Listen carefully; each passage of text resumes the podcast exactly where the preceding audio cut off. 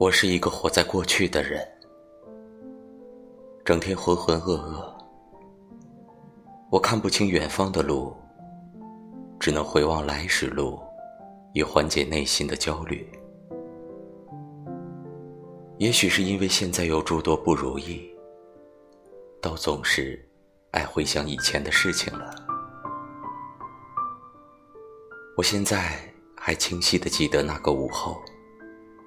我们俩坐在教学楼前的台阶上，耳机中播放着同一首歌。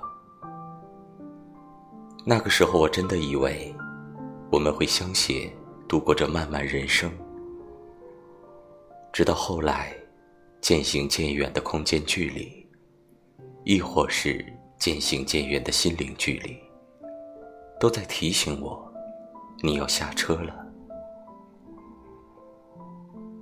我这一生都在回忆，像一个脊背佝偻的拾荒者，独自沉浸在回忆中。